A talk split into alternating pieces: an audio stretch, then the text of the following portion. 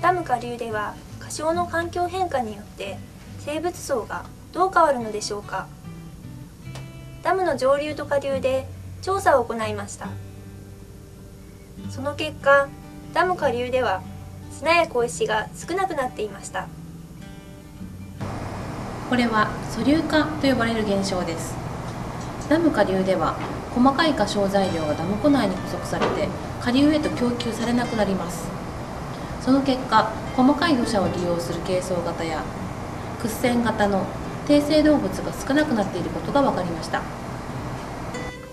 このようにダム下流では過小材料の変化や硫化する有機物の組成の変化が生態系劣化の大きな原因であると考えられています。しかし最近の研究ではダム下流に視線が流入することでこの影響が改善されることも分かってきました。